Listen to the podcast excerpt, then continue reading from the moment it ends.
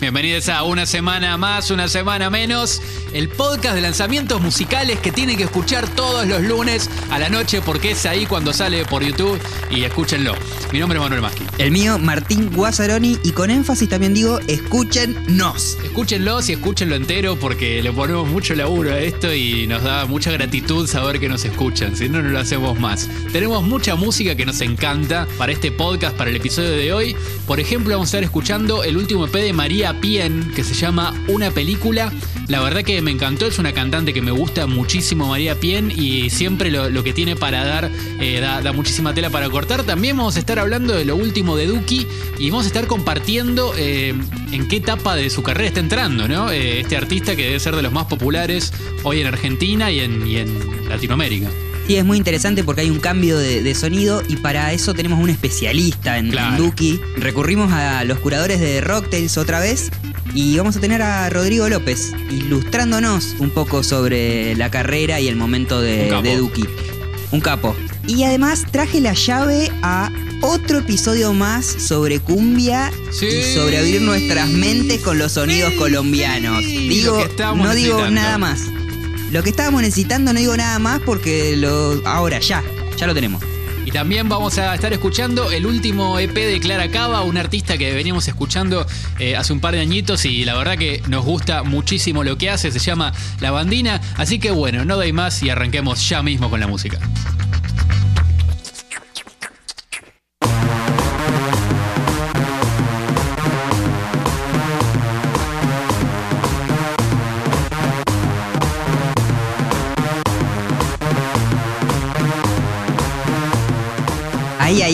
Ay, cómo suena esta cumbiamba electrónica, me encanta. Esto es Meridian Brothers, la canción se llama Puya del Empresario y forma parte de su flamante disco Cumbia Siglo XXI.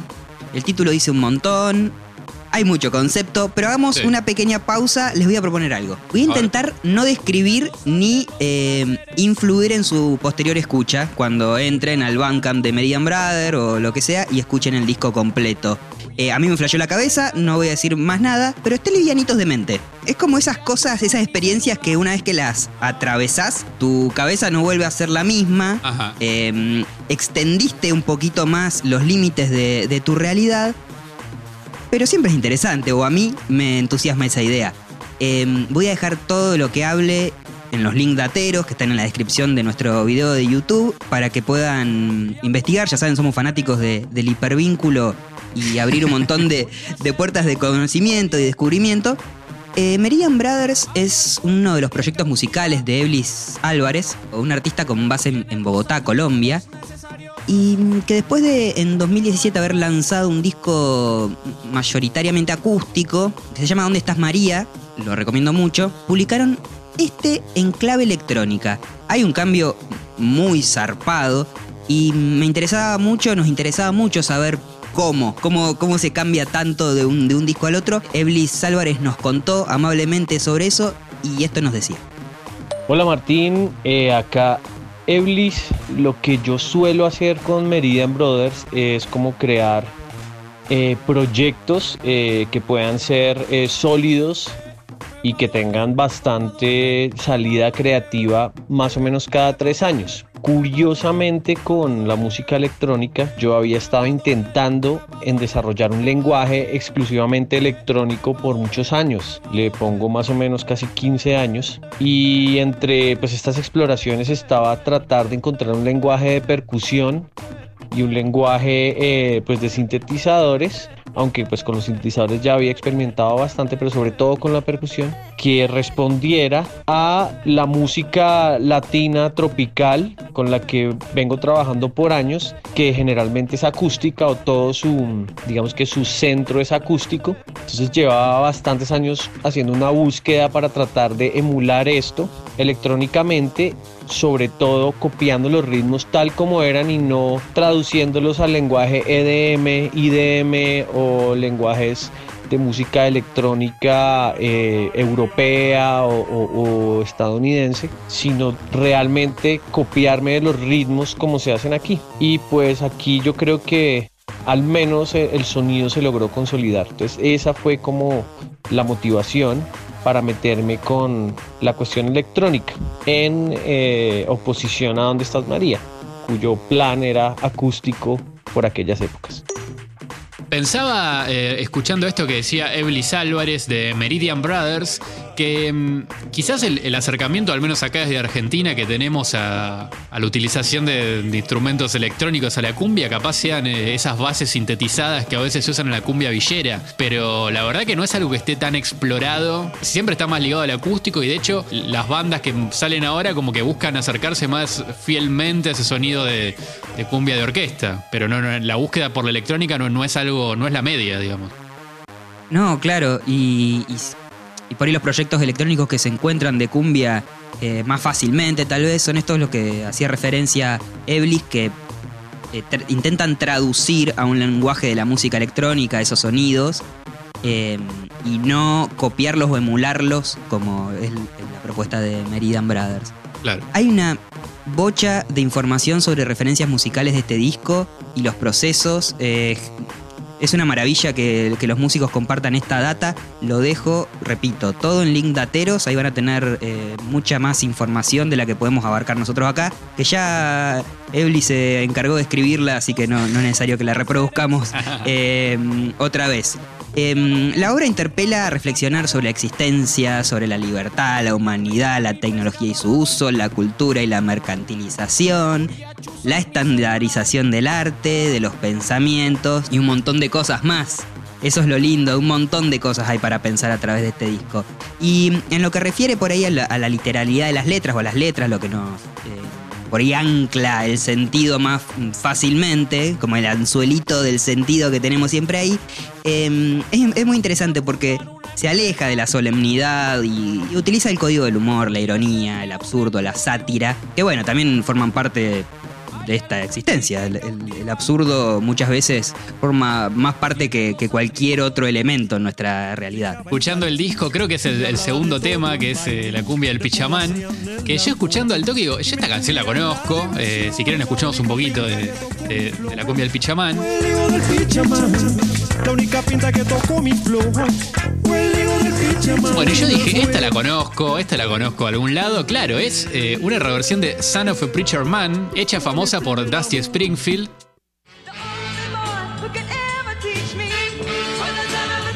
Que nada, es como una suerte de clásico del RB. De hecho, hay versiones muy conocidas de de Joe Stone o de Aretha, de Aretha Franklin también. Y es una canción que, bueno, acá le pusieron Pichamán, pero en realidad era la hija del predicador y era un tema que, tenía mucho que ver, ¿no? Con, con esa raíz evangélica del, gospel, ¿no? Y que acá está llevado a un plano totalmente satírico de eso, me encantó. Si prestamos atención al arte de tapa, que recomiendo que lo miren en una pantalla lo más grande eh, posible, el arte lo hizo Glenda Torrado, también dejo su Instagram en los links dateros. Me encanta.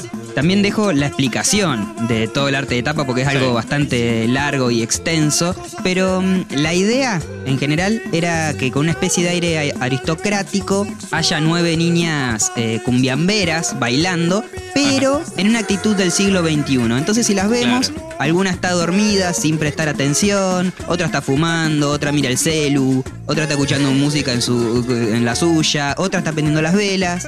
Em, y, como que están medio perdidas, están cada uno en la suya, como sin saber qué hacer. Bueno, eh, eh, no sé si les suena o, se sienten identificadas. Eh, y después hay, diferentes símbolos, ¿no? vemos a la Vía Láctea, una botella de pegamento, la banda completa como pintada como aire, un aire, una época pasada. Bueno, como ven, también la tapa tiene un montón de carga simbólica y todo, todas las aristas de este proyecto tienen una justificación y es interesantísimo que eso, que eso pase, al menos a mí me, gusta mucho. Eh, ya hablaremos también un poco más de este tema con, cuando escuchemos el EP de, Clara Cava.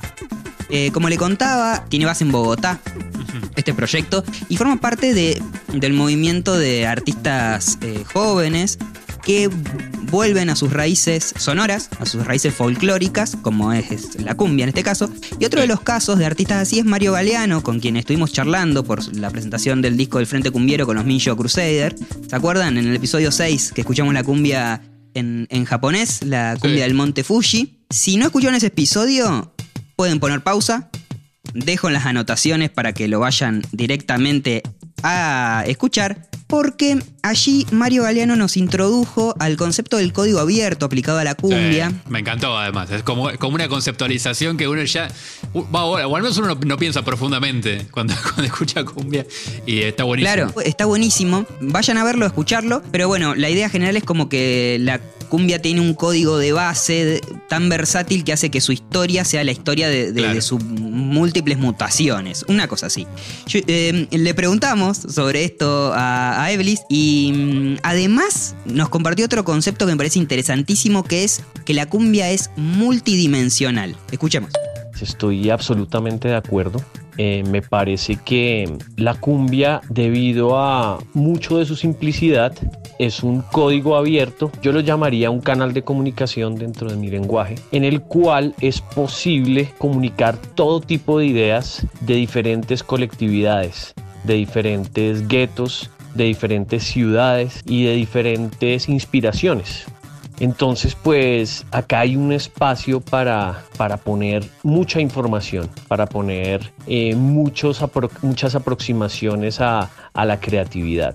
Yo también añadiría que eh, la cumbia es multidimensional, es decir, que el, el, hecho de que la cumbia haya tenido desarrollos independientes en distintas ciudades de Latinoamérica y ahora del mundo, y aparte de eso, dentro de la misma Colombia también haya habido diversas dimensiones en la cual a muchas cosas se le llamaban cumbia, pues hace que se mantenga saludable esta indeterminación de información, porque la indeterminación de la información es, eh, pues son las semillas que darán la fertilidad para posteriores creaciones para posteriores eh, escuelas, líneas, inspiraciones y preservaciones de estos canales de comunicación o como lo llama mi amigo Mario, códigos abiertos para que se sigan escribiendo las líneas de la información y la sabiduría de nuestros pueblos.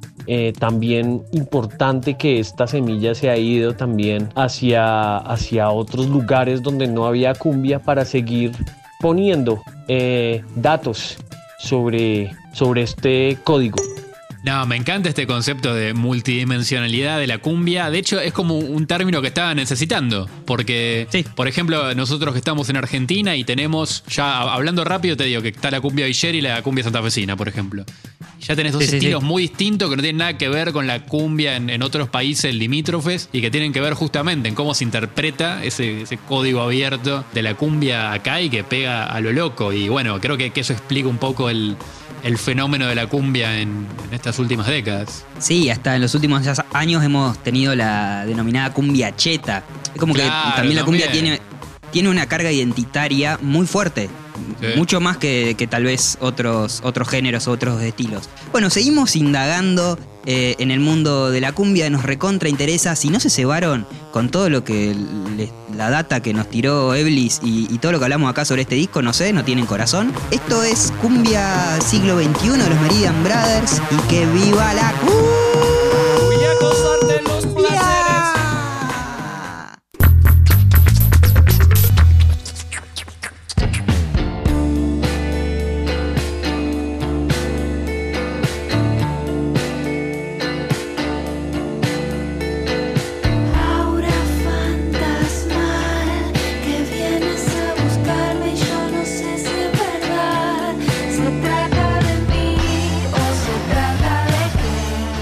Bueno, y seguimos con música hecha durante el confinamiento. Casi que podemos hacer una categoría nueva aquí en USM con todos estos lanzamientos que estamos teniendo en estos meses. Y en este caso, María Pien, esta cantante argentina, que es una debilidad mía, ¿eh? es una gran cantante, compositora, también es una gran intérprete.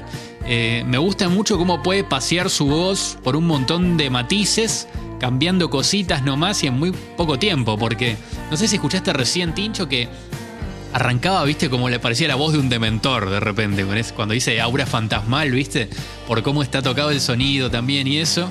Y después tiene como una dulzura, no sé si decirle como una dulzura más pop, pero es como un brillo cancionero que, está muy presente en, toda su obra que, que me encanta, me encanta.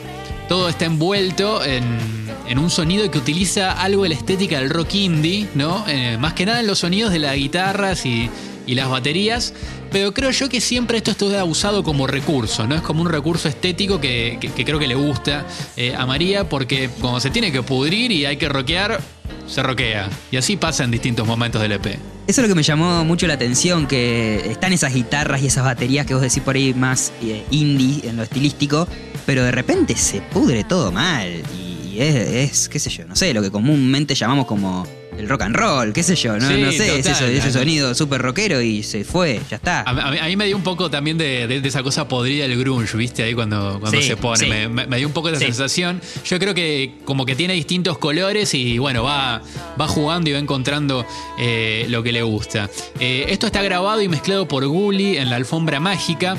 Eh, esa mano también se nota, Gully también mete bajo y batería en este tema. Y creo que hay una cierta continuidad sonora con el disco anterior de María que es eh, Afuera el Sol Estalla, un disco de versiones de músicos independientes bueno, creo que es una obra imperdible de la última década, así que en links lateros van a, van a tener para escucharlo. Es María Pien interpretando distintas canciones que ella fue eligiendo de, de, distintos artistas independientes de Argentina. Este EP, que se llama Una película, es cortito, dura 15 minutos, pero pasa por un montón de momentos, de alguna manera que, que van rodeando a esta canción que escuchamos recién, una película. De hecho, me gustó que tiene como una apertura, eh, un cierre, y hay como unas notas de voz, también uno de los tracks se llaman así, que parecieran mostrar distintos momentos que, parecieran formar parte de cómo se compuso la canción. Tapa de este EP la hizo Josefina Chevalier, eh, también que hizo la tapa del disco que mencionaba antes, Afuera del Sol Estalla, que también es una foto de María Pien, en este caso la vemos ella de chiquita, es una foto que, que sacó su padre. Josefina Chevalier creo que tiene también un ojo muy especial para, para encuadrar las imágenes. De hecho, la tapa de este disco anterior que les mencionaba es muy especial y, está cargada de, sentidos para interpretar. Así que yo les invito a escuchar este P, una película, justamente tomándolo como algo que, que lo tienen que escuchar entero de un tirón y entregándose a la experiencia maravillosa que nos da la música.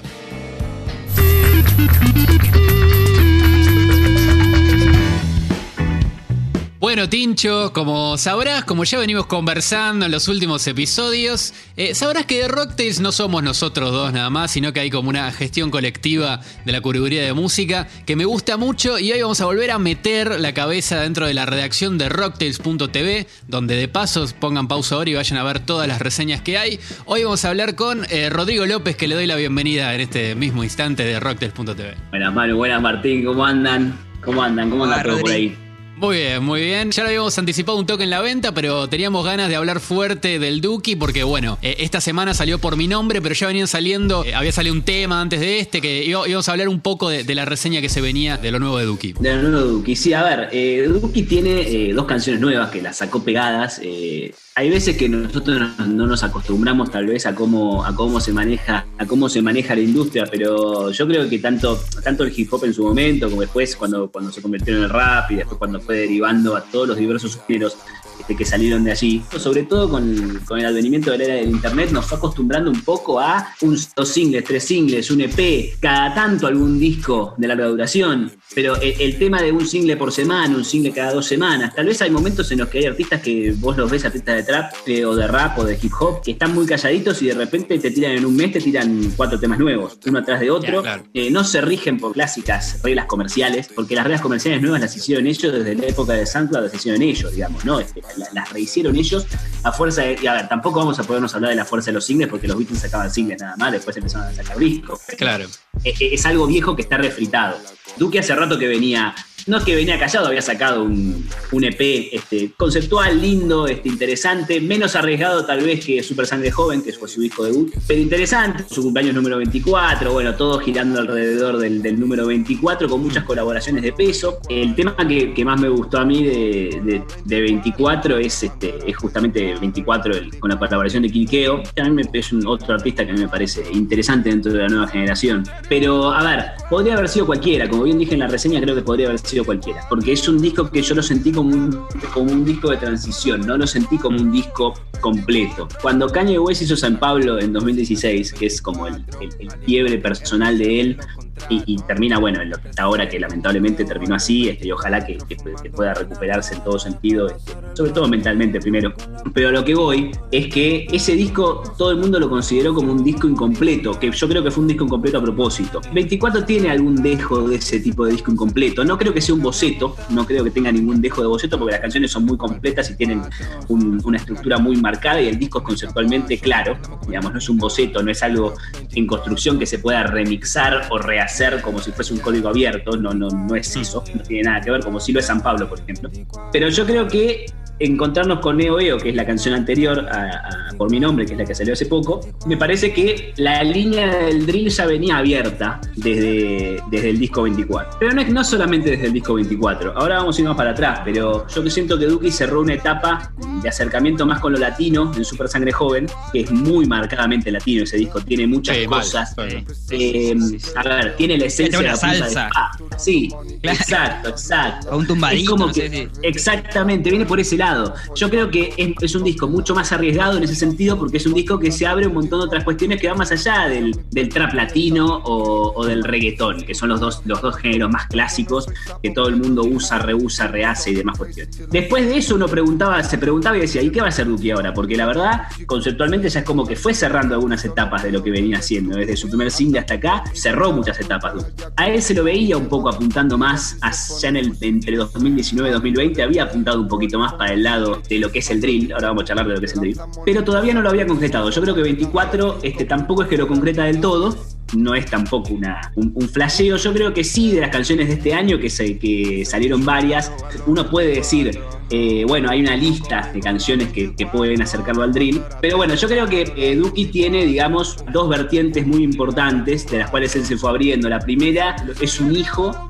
de 808s and Heartbreaks de Kanye West. Él es un hijo de esa generación, es inevitable él ha aprendido, primero que ha aprendido, mejoró mucho en cuanto al canto, mejoró mucho en cuanto a las inflexiones, mejoró mucho en cuanto al aire y mejoró mucho en cuanto al uso del autotune. Ese disco de Kanye West lo que nos enseñó es que, además de que le encanta el autotune, nos enseñó un montón de otras cosas, que es que, por ejemplo, la voz puede ser el mejor, puede ser una herramienta que vaya más allá de cantar un buen, un buen agudo, un buen grave. La voz puede ser un instrumento y yo creo que tal vez la manera más fácil de expresarlo eso en cuanto a canción es Runaway de My Dark Twisted Fantasy, pero es una canción que él ya empieza a introducir esos conceptos que había, con los que había jugado en, el disco anterior.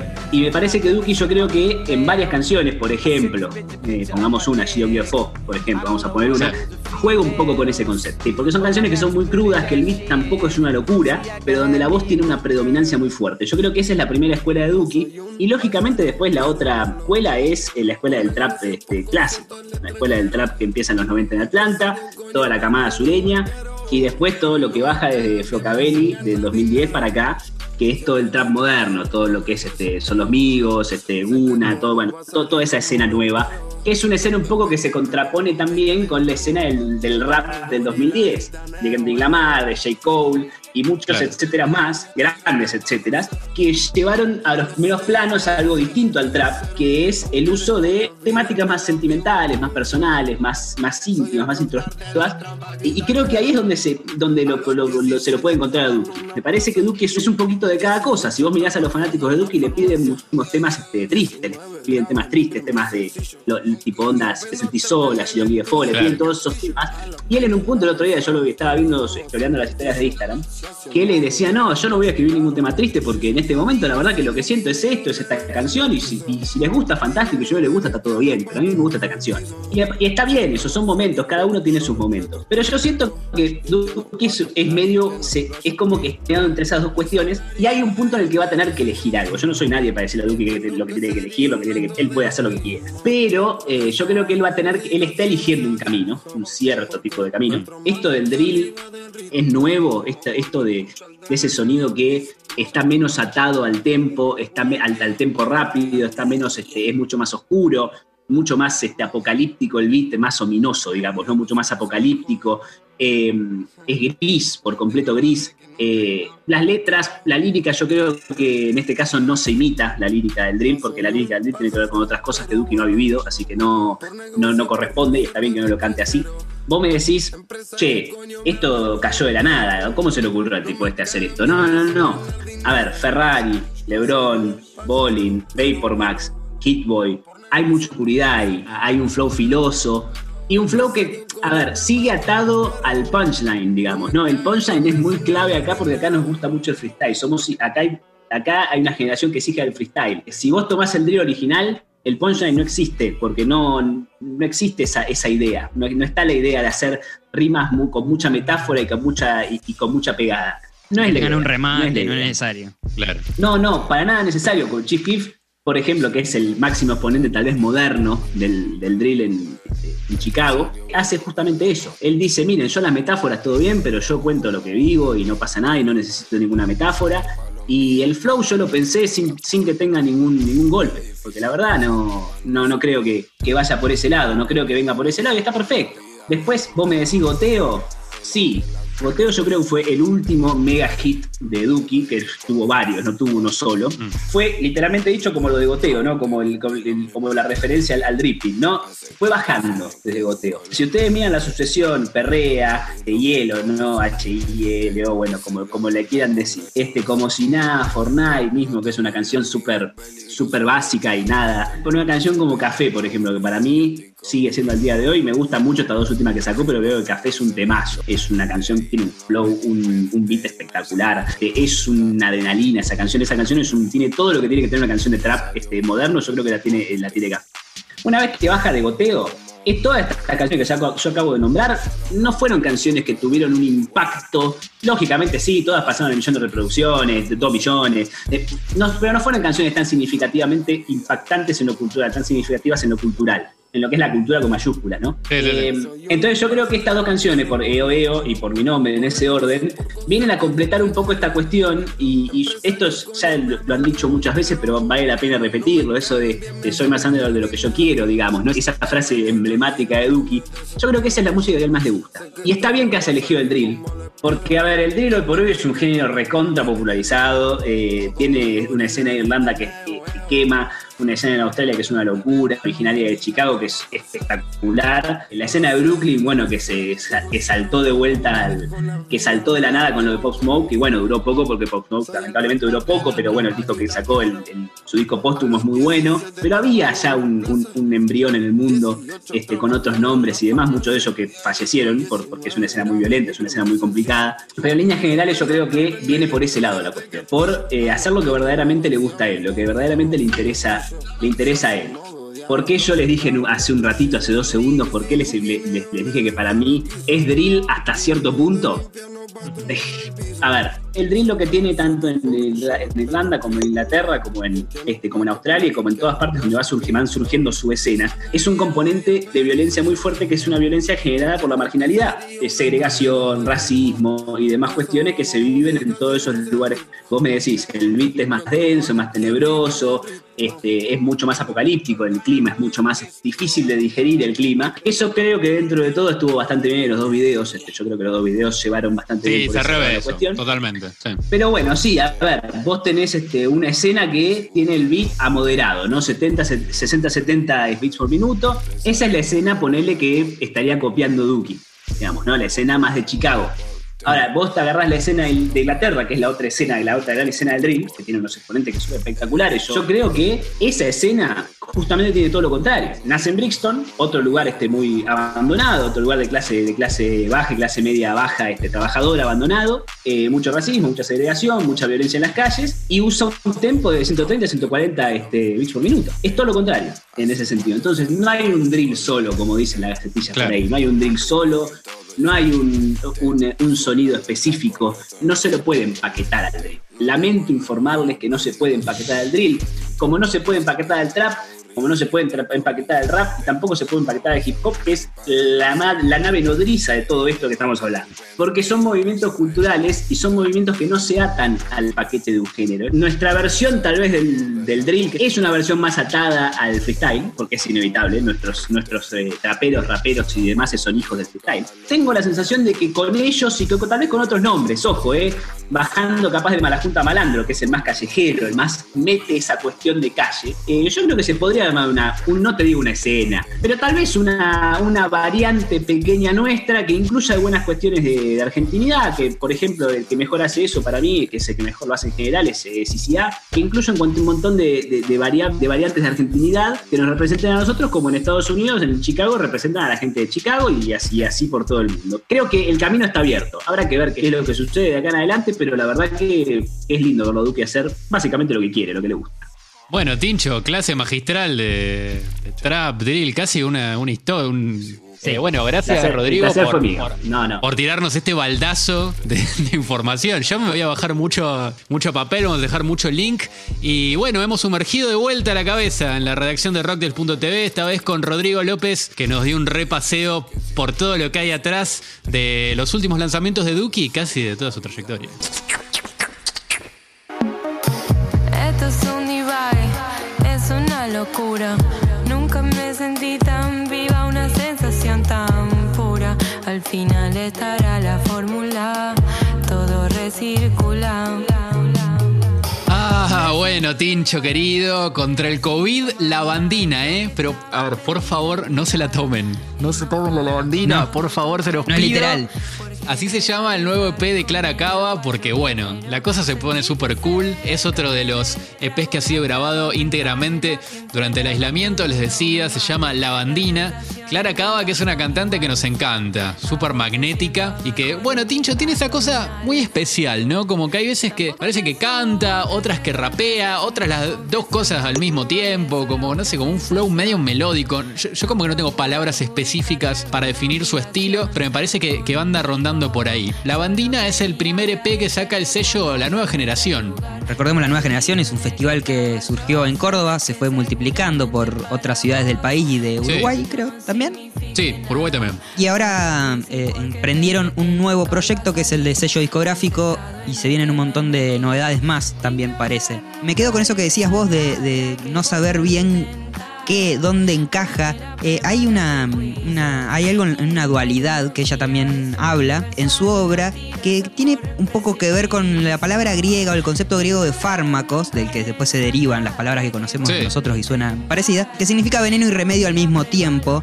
Su anterior EP se llama Antibiótico y ella tiene como esa idea de, por eso también la bandina. Ya vamos a conocer un poquito más el porqué de la bandina, pero no quería dejar de recomendar ese EP anterior y que dejo los links en link dateros para comprarlo. Viene con una cajita hecha tipo box set con unas pastillas, con unas cositas ahí muy, ah. muy lindas que, adornan la obra y se pueden comprar por internet. Hay algo que me gustó mucho de este pay que tiene que ver justamente con, esto de la bandina que hablamos, que no solo eh, viene acompañado de una propuesta musical, sino que hay toda una propuesta como estética de, la imagen que, se puede ver mucho en sus redes, en los videos de YouTube, por ejemplo.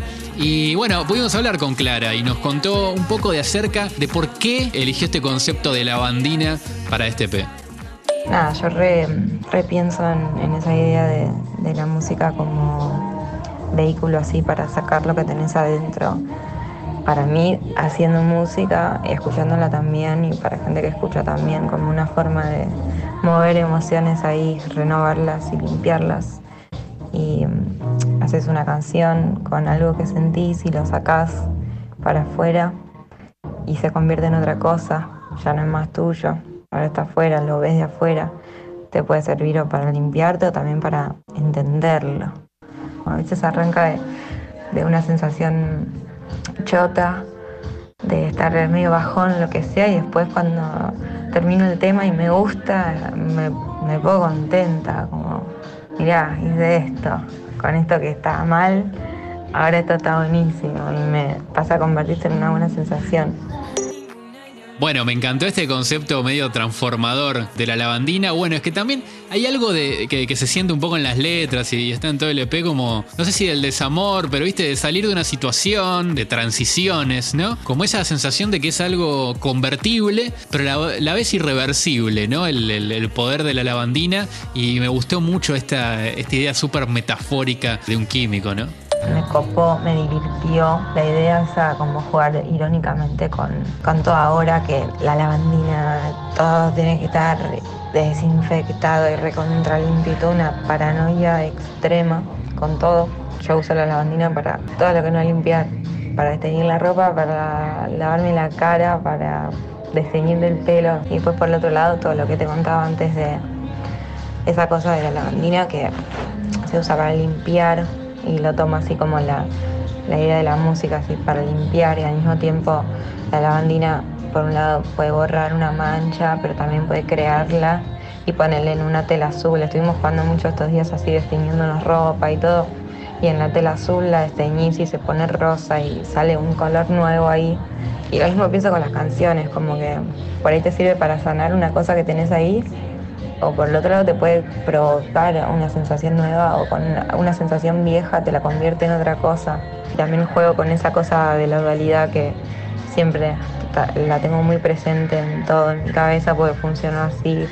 Tengo una cosa y al segundo pienso lo contrario y, y bueno, terminan conviviendo todo el tiempo los opuestos. Ahí le escuchábamos a Clara Caga, ¿eh? contándonos un poco de, de por qué le puso la bandina a, a este EP. Bueno, yo me cebé. Bueno, veo que estuviste jugando un poquito. Sí, ayer anoche cuando escuché los audios de Clara, me cebé porque dijo que quedaba el azul un color muy No piola y la verdad que me encantó el resultado. Y me encanta que la experiencia musical y conceptual pase a la realidad.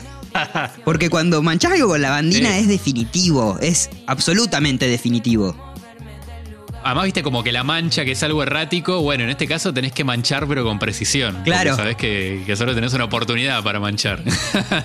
che, te, te- te quedó muy canchero el Quedó, uso, ¿eh? ¿no? la verdad. Está bueno. Me gustó, yo creo que tendríamos que hacer algo Bueno, al los usos de USM y Clara Cava, Fit Clara Cava. Claro.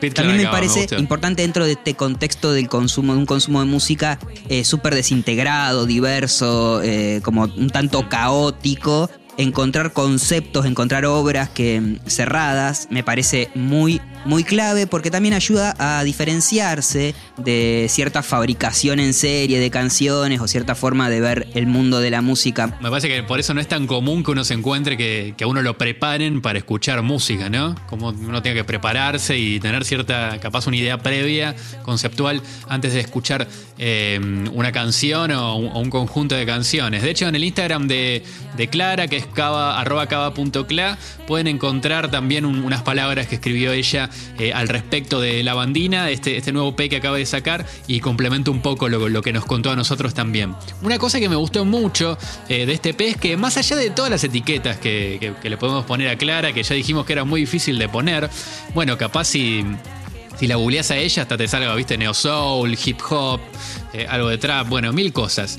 Eh, en, este, en este disco, justamente, hay como un montón de, ritmos distintos que, se conjugan. Decíamos, eh, hay trap, hay algunas cosas más eh, RB, hay, bueno, hay, canciones como, como por ejemplo Justo Ahí, que tiene como ese grupo, viste, más borrachín, que, que es bien del neo soul. Bueno, en fin, yo creo que acá Clara hace medio lo que se le canta. De hecho, este tema que escuchamos al principio, que se llama Precipicio, pasa de ese grupo más tranqui y más cool que escuchábamos a esto. Mira, escucha, Tincho. Sana también, aflojar esos enroques que se oxidan con el estrés. El verano, la arena, el mar en los pies, alinearon un poco mis pensamientos. El vereda es una combinación Esta baja la, la, la- la- la bola espejada y el- el- me empiezan a caer viste, papelitos brillantes de colores, como que ya hay, hay como dos climas al toque, me parece que eso resume un poco eh, ese espíritu. Y de hecho, este, este cachito de este tema eh, me hizo acordar un poco, no sé si será una referencia velada eh, al, al tema de Cher, viste, Do You Believe in, in- in Love After Love?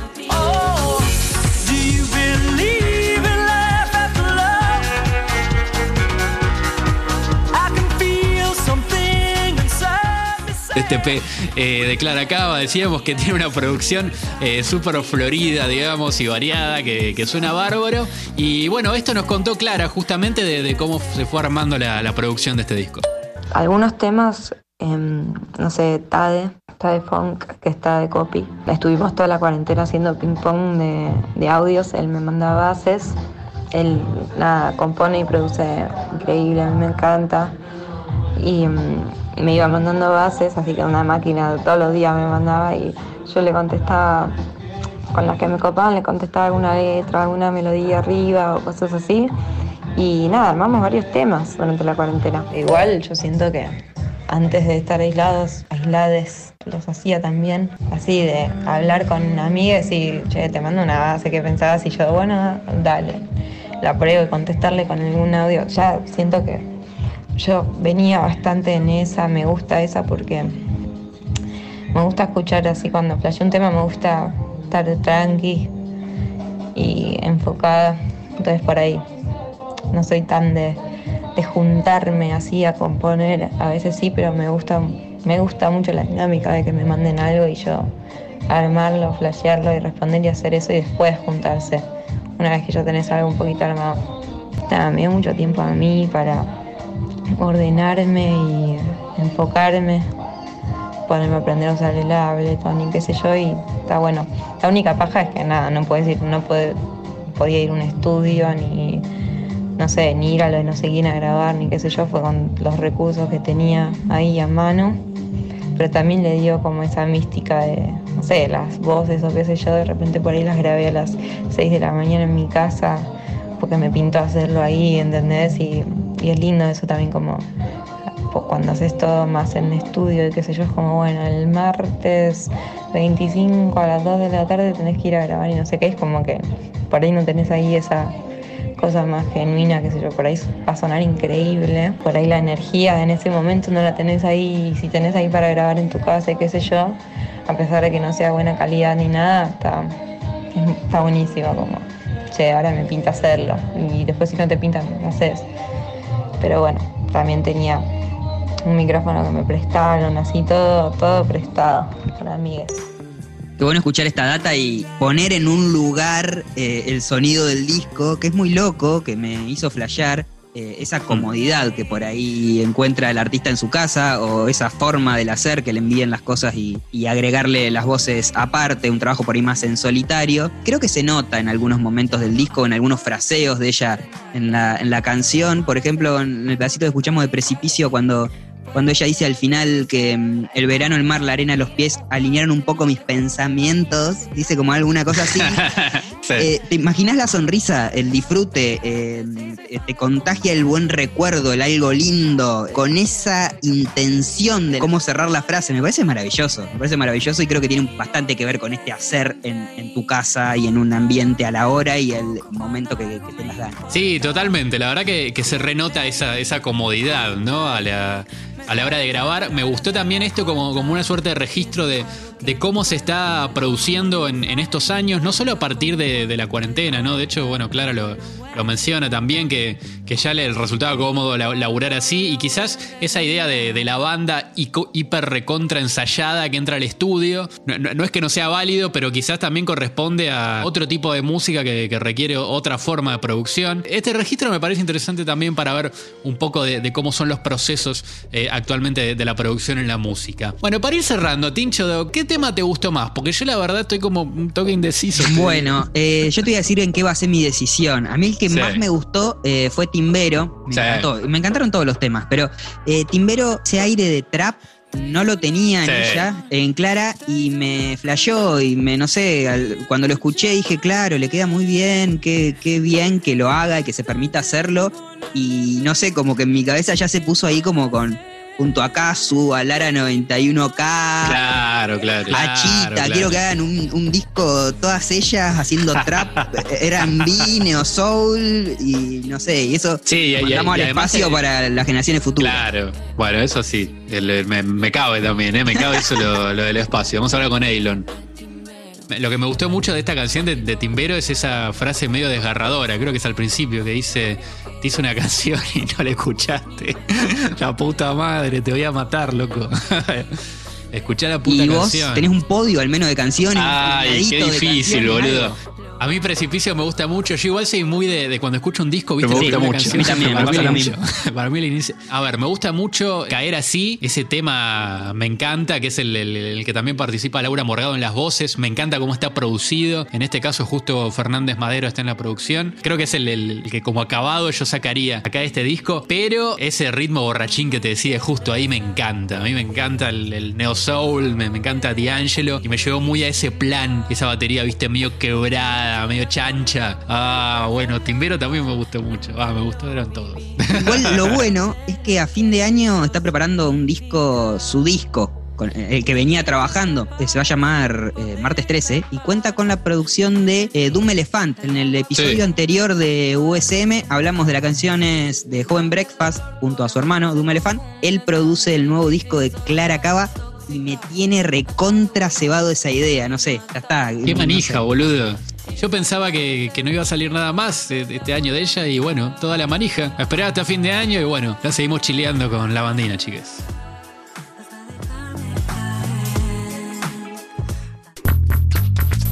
Querido, hemos llegado lamentablemente al final de este podcast. Una semana más, una semana menos de lanzamientos musicales. Como siempre, mucha música bien fresquita para que escuchen y descubran. Ya saben, tenemos una playlist en la que pueden encontrar más música todavía. Ha cambiado su nombre, ahora se llama Música Muy Nueva, así que de esa manera la pueden encontrar en Spotify, seguirla y enterarse de mucha más música que, que les vamos a compartir. Como por ejemplo, tenemos eh, lo nuevo del SAR, que se llama Película, también lo nuevo de Bicicletas.